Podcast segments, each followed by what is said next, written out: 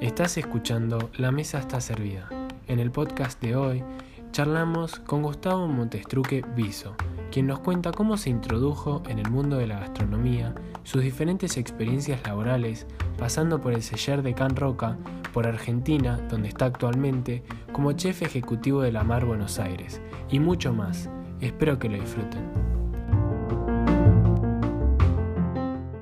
Bueno, Gustavo, muchísimas gracias por aceptar la invitación. Es, un honor tenerte acá. Y me intriga mucho tu vida. Este, sos el, eh, el uno de los primeros extranjeros, así que es, un honor tenerte. Y nada, el primer peruano seguro. Así que bueno, muchas gracias por aceptar la invitación y, nada, por, por, darme de tu tiempo. No, gracias a ti.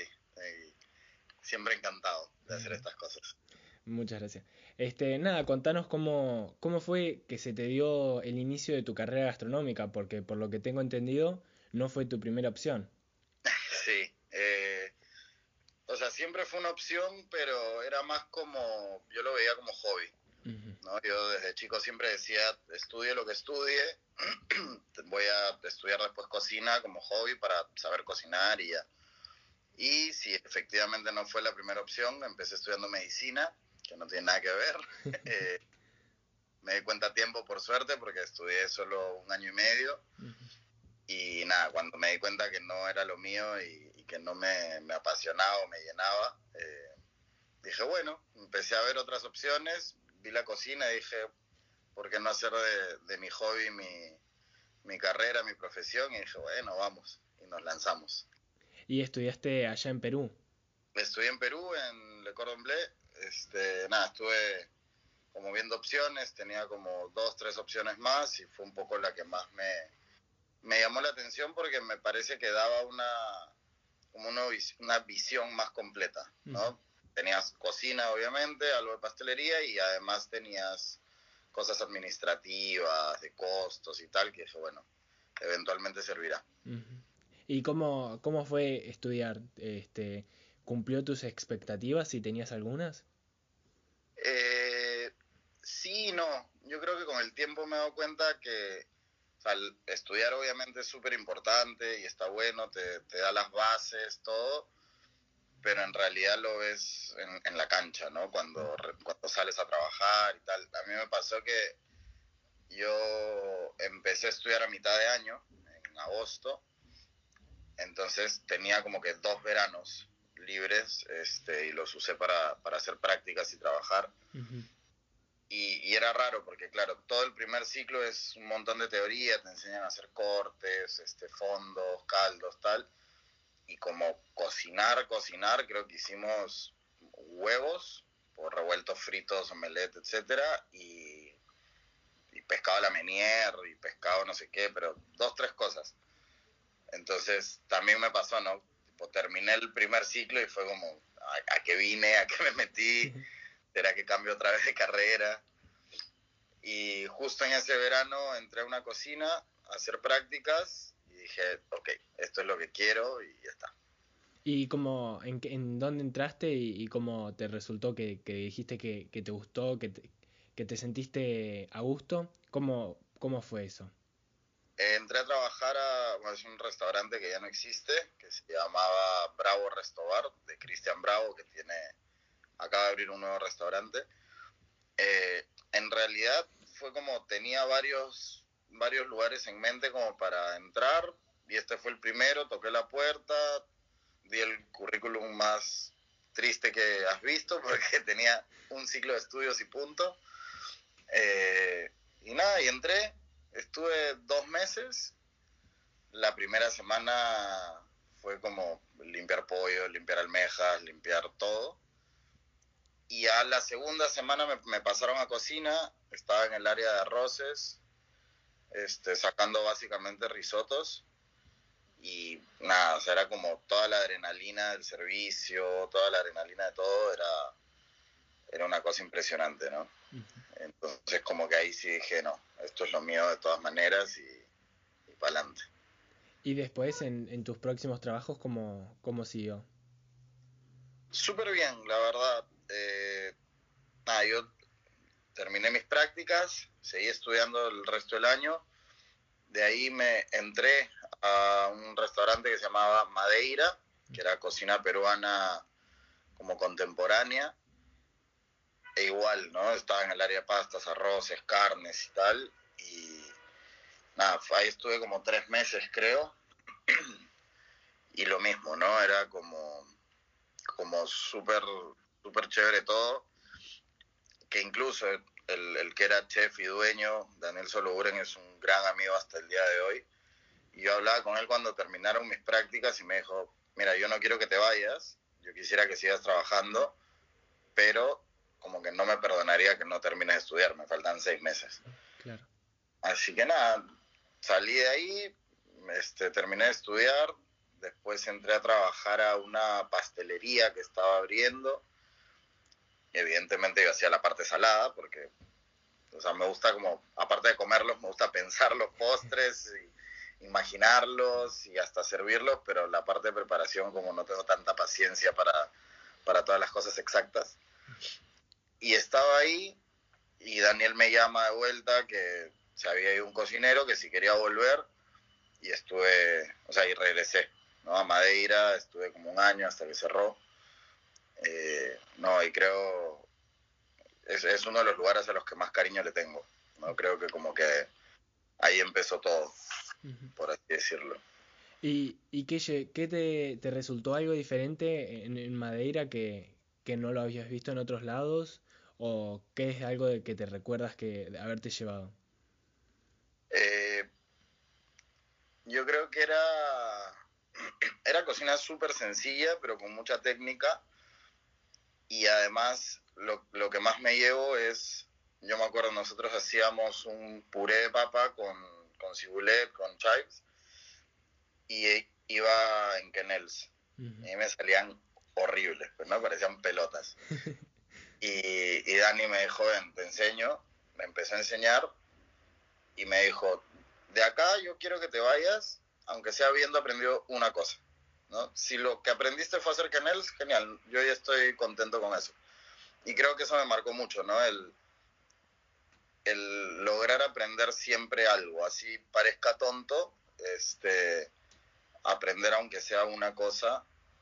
Y, y creo que me me ha pasado en varios sitios en este Bravo, en el primero en el que estuve, me pasó una vez que había una pasta, que era una pasta caprés, y la saqué horrible, ¿no?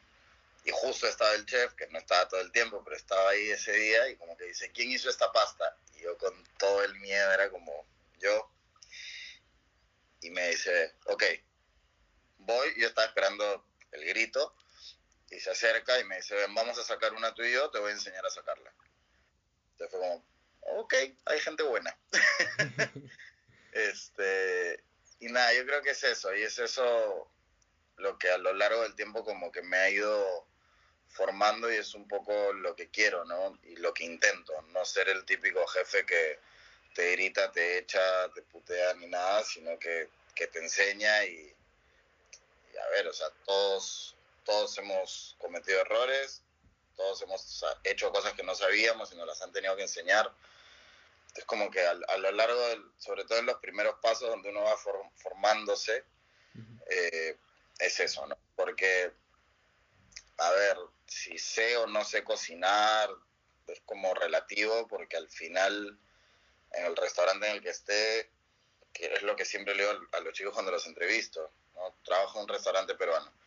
Entonces, si hace el mejor ceviche del mundo, todo bien, pero va a tener que hacer mi ceviche, digamos, o el ceviche que hacemos en el restaurante.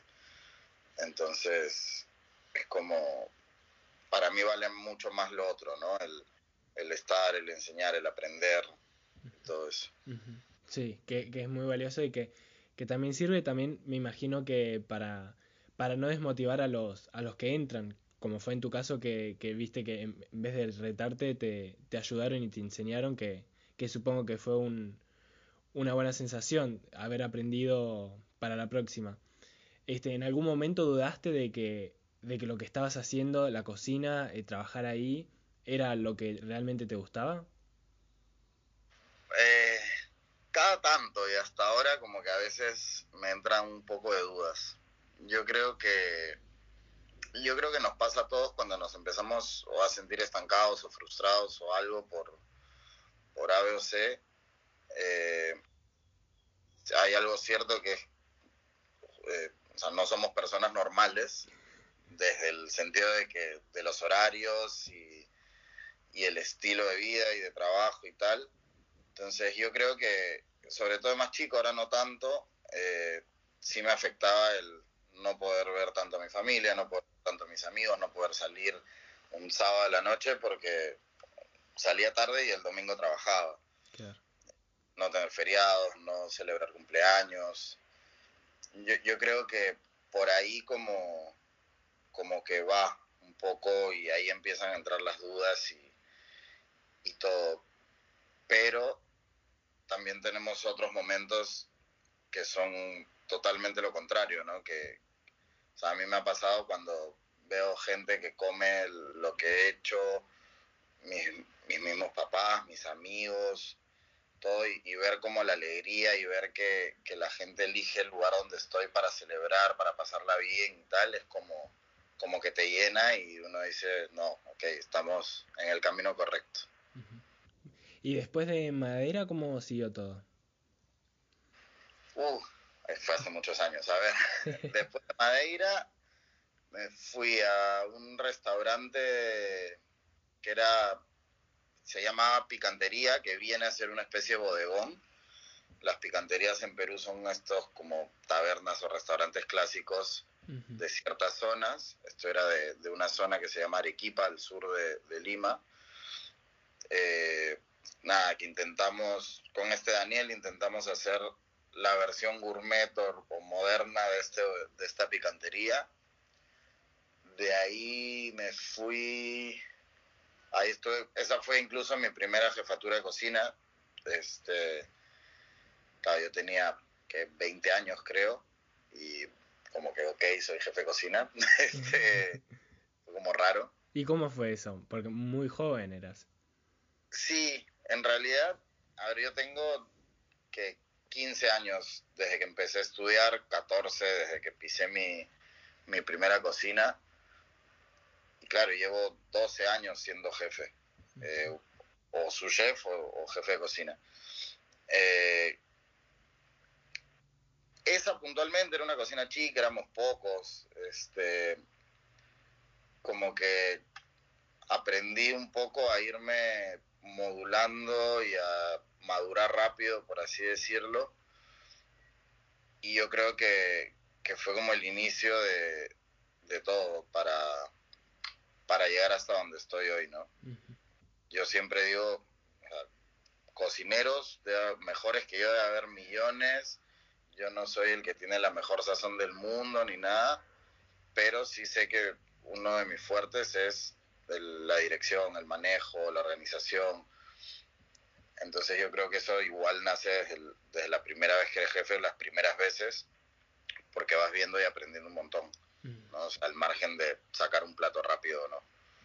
Y eso, aparte de aprenderlo en el camino, ¿sentías que ya desde antes, ya, ya desde chico lo aprendiste o, lo aprendiste todo desde, desde el primer día que, que arrancaste? No sé, yo creo que también pasa por un tema de personalidad, ¿no? Está, o sea, debe ser también desde chico. Este, el, ese tema de organizar y de, y de ver un poquito más allá. yo soy súper estructurado y tengo que tener todo, todo cuadriculado y, y es como, como que eso creo que me ayuda. O sea, al final uno va aprendiendo, es como eso, ¿no? Que el, no sé, por decir un cocinero, ¿se hace o nace? ¿No? Yo creo que es una mezcla de ambas. Como tienes que tener algún talento, virtud, don, como se quiera llamar, pero también tienes que trabajar un montón por ello y, sacrificarte y estudiar y aprender y, todo, ¿no? Claro, sin, sin esfuerzo no se logra todo. Tal cual. Así que después de ahí estuviste como jefe de, como primera vez como jefe de cocina y después cómo siguió? Después me fui me fui a un restaurante donde fui su chef que era un restaurante y un café al lado. Este, que también, ¿no? Ahí entré como cocinero, estuve como tres meses y subí a su chef.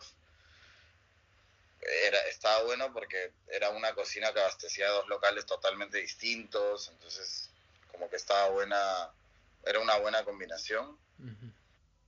Luego, si no me equivoco, trabajé una temporada en, en un balneario que hay a 100 kilómetros de Lima, en un restaurante barra discoteca, este, que era primero restaurante y después boliche.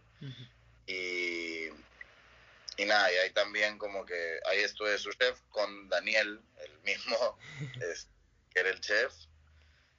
Y, nada, estuve un par de meses, que era divertido porque yo era su chef, pero estaba en, en una plaza, estaba en Wok, si no me equivoco. Entonces era como por momentos tenía que dirigir la cocina desde el fuego, ¿no? Y, era como raro y fue, o sea, como que era un, fue un gran reto. Este, luego me fui a Charlotte, que es una como una cadena que tiene varias, una empresa que tiene varias líneas de negocio, tiene concesiones en colegios, en clínicas, hospitales, en empresas y tal, y también tiene como restaurantes. Eh, ahí vi un poco de ambas, organizaba algunas cosas de las concesiones que teníamos, tipo ver los menús, los platos y no sé qué, y además era jefe de cocina de uno de los restaurantes. Eh, luego, dentro de esa misma empresa también tenían un restaurante en este balneario donde había estado el año anterior. Fui a hacer otra temporada ahí a la playa. Eh, y, y nada, me acuerdo, ahí me acuerdo que estaba hablando con, con uno, con un cocinero que también es amigo, James Berkemeyer, me dijo algo así como, el próximo año, o sea, ¿qué quisieras, no? Como estar en Nikita, que era el, el restaurante este del año anterior, estar en Nikita ya como chef o qué? Y yo le dije, no, el próximo año yo quisiera estar en Europa haciendo alguna pasantía. Me dijo así, ¿dónde? Y le dije, todavía no lo he pensado, tengo un par de opciones y no sé qué. Y él me dice, ¿por qué no, por qué no pruebas con el Seyer? Él había hecho una pasantía ahí, es amigo de los hermanos y no sé qué. le dije, ah, dije, bueno, está bueno, vamos a probar. Y, y ese año empecé a, hacer los trámites y a contactarme con, con los del Seyer y todo. Y fui.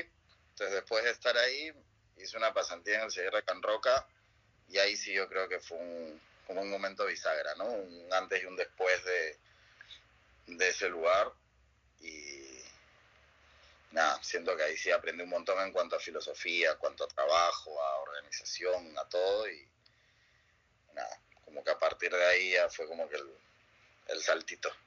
Y ahí como, ¿qué era lo que hacías y, y cómo ¿Cómo crees que, era diferente de, lo que venías haciendo? Eh, más que, o sea, a ver, era la primera vez que no hacía cocina peruana, para empezar. Si bien en los otros lugares hacíamos cosas internacionales también, pero siempre era mm, básicamente peruano. Así que eso por un lado. Dos, el, el intercambio cultural que había había gente de Chile, de Perú, Argentina, de Italia, España, Rumania, o sea, de Nueva Zelanda, era como una mezcla de todo. Y eso está bueno también porque además vives con ellos, o sea, con tus mismos compañeros de prácticas. Eh, es una disciplina tremenda. Yo arranqué ahí en producción, igual limpiando mariscos, pescado, picando cosas. De ahí me fui a Cuarto Frío, que es la parte de entrantes. Y luego, que fue lo que más me gustó, es que cerré como que mi etapa en una partida que ellos llaman Mundo, que son unos snacks que te dan al inicio del, de la cena o el almuerzo, que están dentro de como un globo terráqueo y son cinco, uno de, de países, cada uno de un país distinto. Y lo bueno es que esa era la única partida que no tenía un jefe de partida, o sea, un, cocinero contratado, sino que la manejaban exclusivamente los, los practicantes. Y nada, fue como un súper reto, o sea, justo con un amigo argentino, César, eh, se acerca el jefe de cocina, uno de los jefes de cocina que también es argentino, este, Luchetti, y nos dice, bueno, necesitamos que ustedes dos vayan porque justo el, el, mundo anterior, digamos, o sea, la partida que había estado antes, como que no fue muy bien y necesitamos que le den una vuelta y saquen esto adelante. Como que nos miramos y, bueno, vamos, pues, ¿no? Y fue como un mes, creo, que estuvimos ahí, súper, súper divertido, súper bueno, o sea, era como, ok, ahora nadie nos dice qué hacer, ¿no? O sea, simplemente nos organizamos y vemos qué onda. Así que estuvo, estuvo bueno esa, esa parte. ¿Y con el idioma, con los otros chicos, cómo hacías? Ah, había, o sea, la mayoría tenía que hablar de español. Eh, igual el seller está en Girona, que está dentro de Cataluña, entonces había muchos que hablaban catalán. Ahí sí era un poco complicado. Eh, pero nada, hablábamos en inglés, como que yo, entre comillas, hablo italiano, que es mentira porque sé tres palabras. Eh, nada, y como que nos hacíamos entender. La inglés era el básico, ¿no? La mayoría hablaba español, pero si no, inglés y zafábamos. Y en este último puesto que tuviste, eh, que ustedes tenían que hacer, eh, ustedes decidieron qué hacer. Y no les, me imagino que aparte de tener que decidir, eh, la parte económica de, un restaurante también es importante y ¿había algo de eso? ¿Había alguna limitación o ustedes eran totalmente libres de hacer lo que quieran? No, o sea, en realidad no es que nosotros creamos los, los snacks, o sea, eran los que estaban. Igual siempre teníamos como reuniones semanales entre todos, como soltar ideas y cosas, y había un área de investigación, que ellos como que hacían los platos y tal, pero, pero en este caso puntual como que no se centraban tanto en, en el costo, ¿no? Era, o sea, si necesito 10 kilos de esto, son 10 kilos de esto y está.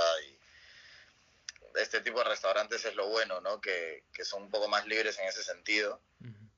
Este, y por eso mismo es que yo creo, yo me acuerdo cuando terminé, una amiga me dijo, ¿y qué recetas aprendiste? Yo le dije, no, ninguna. Me dice, ¿cómo? Le digo, sí, o sea, si las recetas están en internet, en los libros y tal. Le digo, y además no las vas a poder reproducir nunca, no solo porque son de ellos, sino que necesitas mucha gente o mucha plata para hacerlas, ¿no? O sea, todos estos restaurantes de tres estrellas y tal, para mí va un poco más allá de la comida y de, lo que te están sirviendo, es, es, un poco más filosofía y forma de trabajo. Porque dentro de todo ello se pueden dar muchas licencias para, para tener platos con, con costo alto y tal, ¿no? Entonces, como que me parece que va por ahí un poco. Interesante. ¿Y después te, te volviste o te quedaste un rato más en Europa? No, intenté quedarme, pero no tengo papeles europeos, así que fue complicado. Eh, volví a Perú, trabajé con Jaime Pesaque, en Maita. Estuve unos meses con él ahí. Luego con él mismo me fui a Punta del Este, que tenía un restaurante ahí. Este, estuve jefe de cocina en ese restaurante por temporada. Luego volví, abrimos un, un restaurante, o sea, era de él, ¿no? Pero estuve, estuve desde el inicio, que era, que era un restaurante que estaba dentro de una casa como el Mercat Villa Crespo, como la Boquería, el Mercat San Miguel, una cosa así, un poco más mini. Este, eh, nada, estuvimos ahí.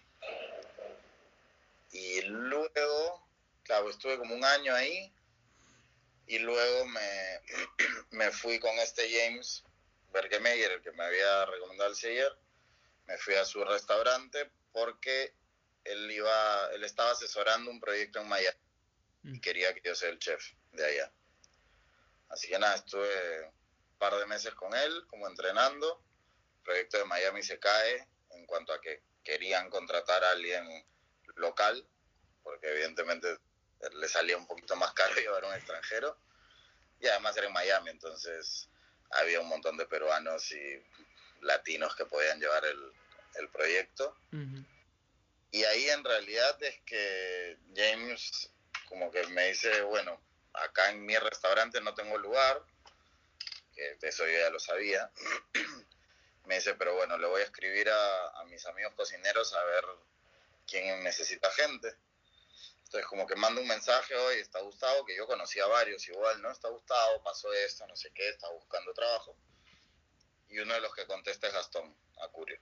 Como que bueno, dile que me escriba.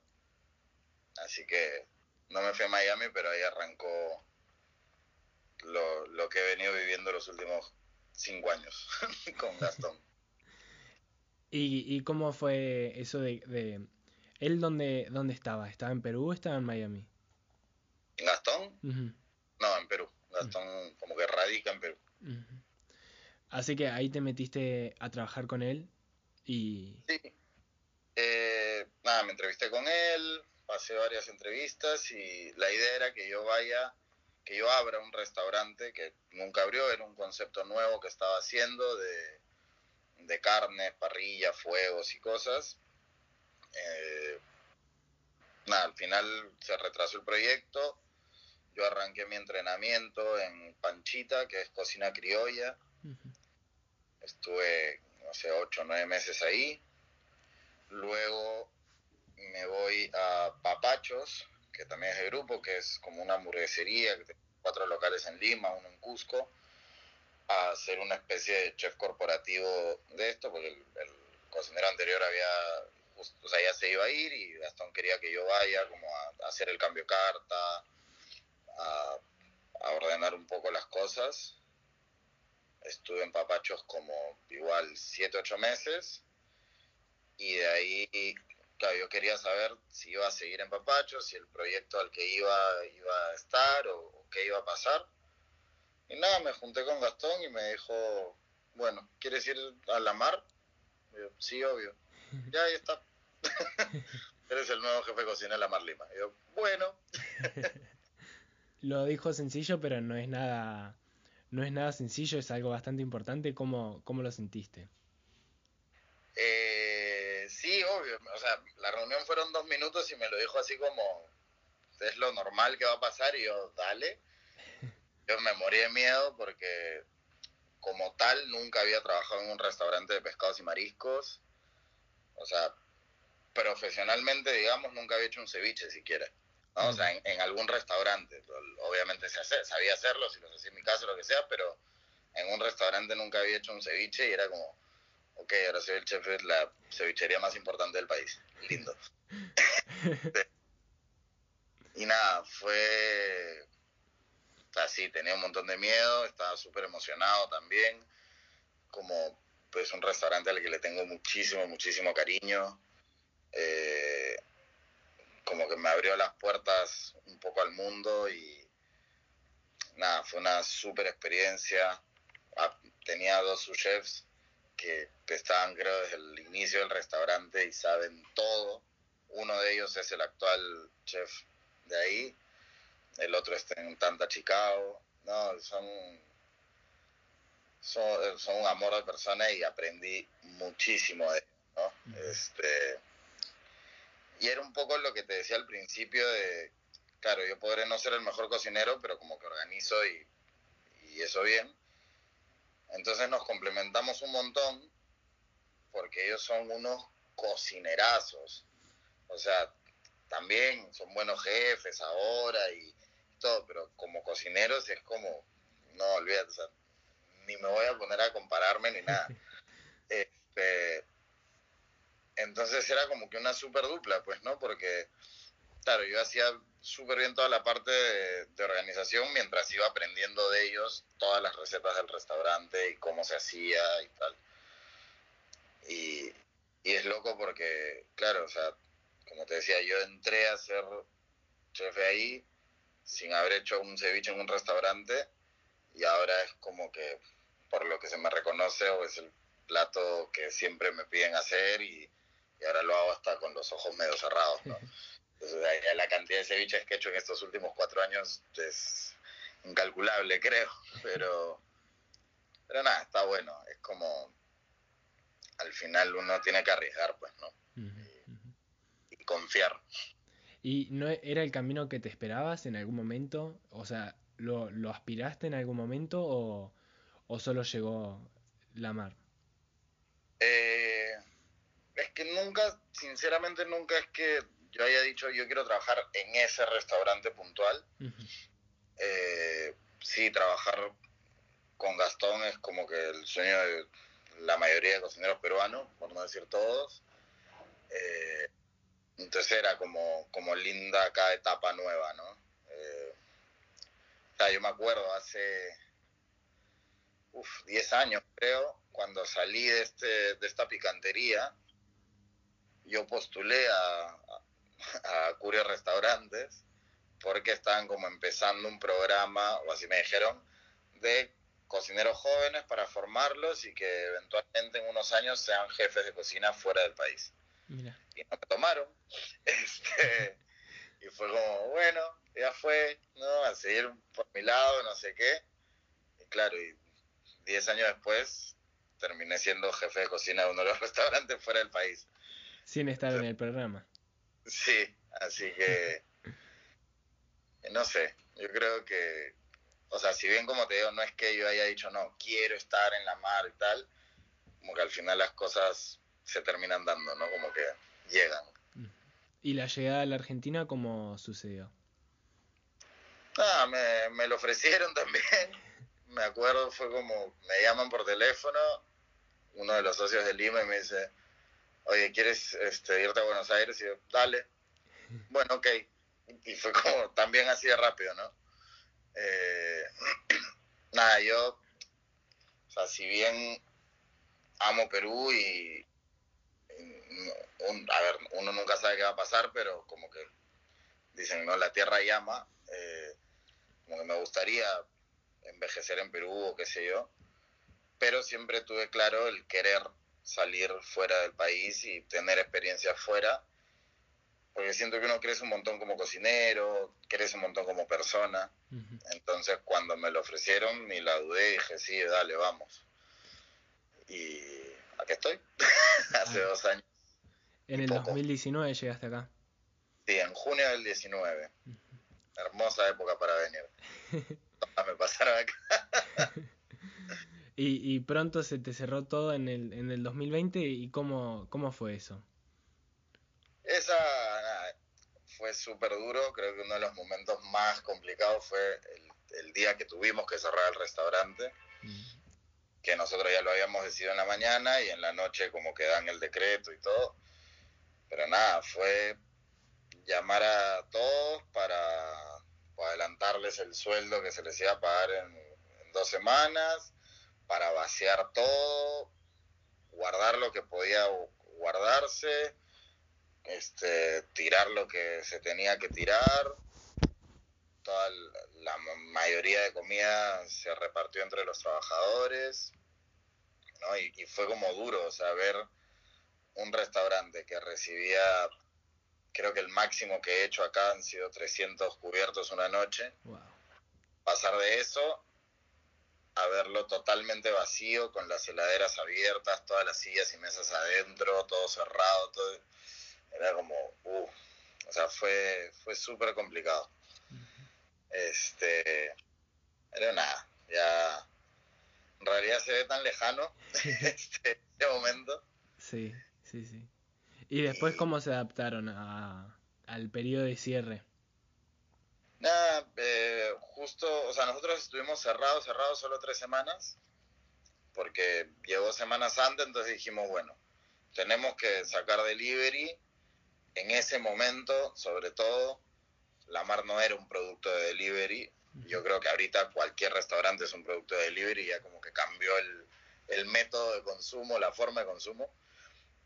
Pero dijimos, bueno, arranquemos en Semana Santa, o sea, si el Viernes Santo que la gente come pescado no vendemos nada, no vamos a vender nada nunca. vamos a probar acá, aprovechemos esto. Y, y fue en dos, tres días entrar al restaurante, ponerlo a punto de vuelta, llenar de mercadería otra vez y fue como una mini inauguración, ¿no?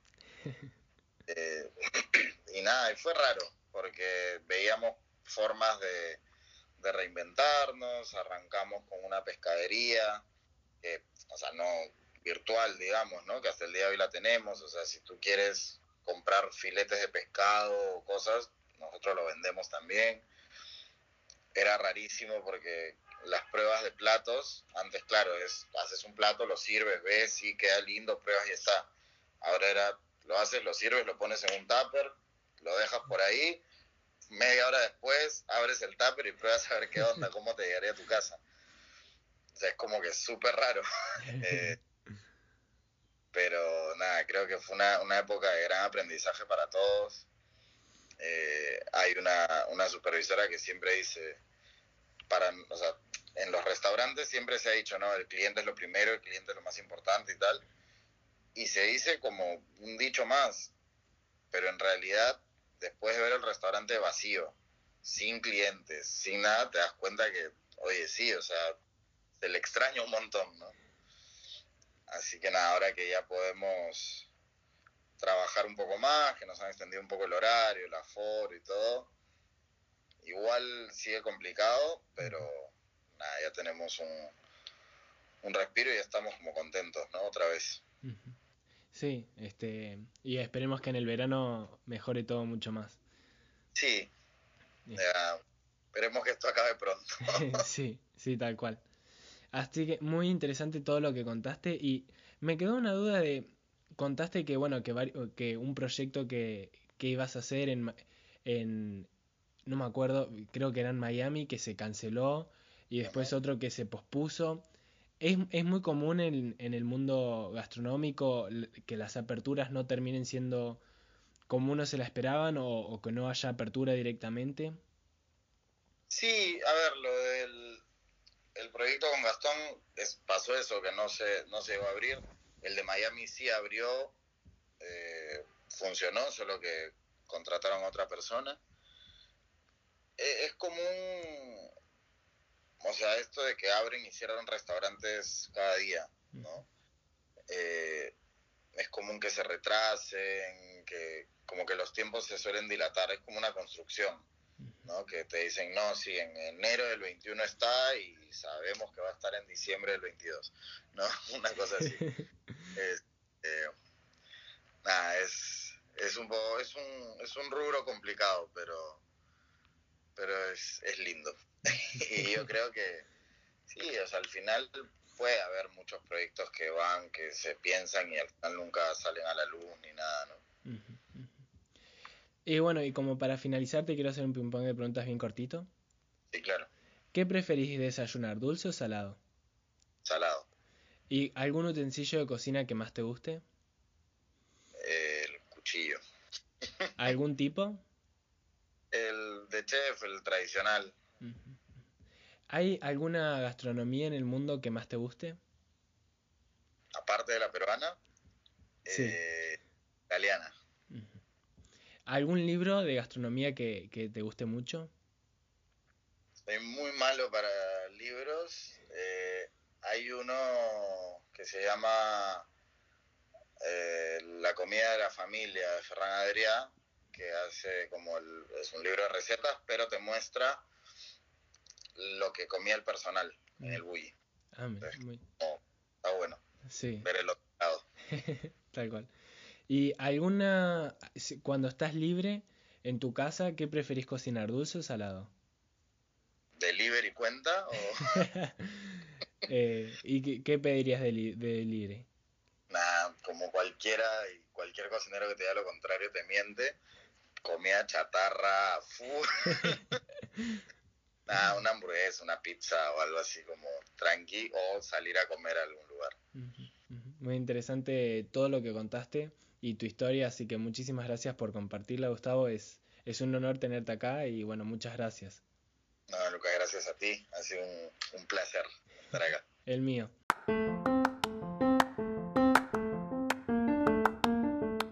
Muchas gracias por escuchar el podcast de hoy con Gustavo Montestruque Viso y su historia.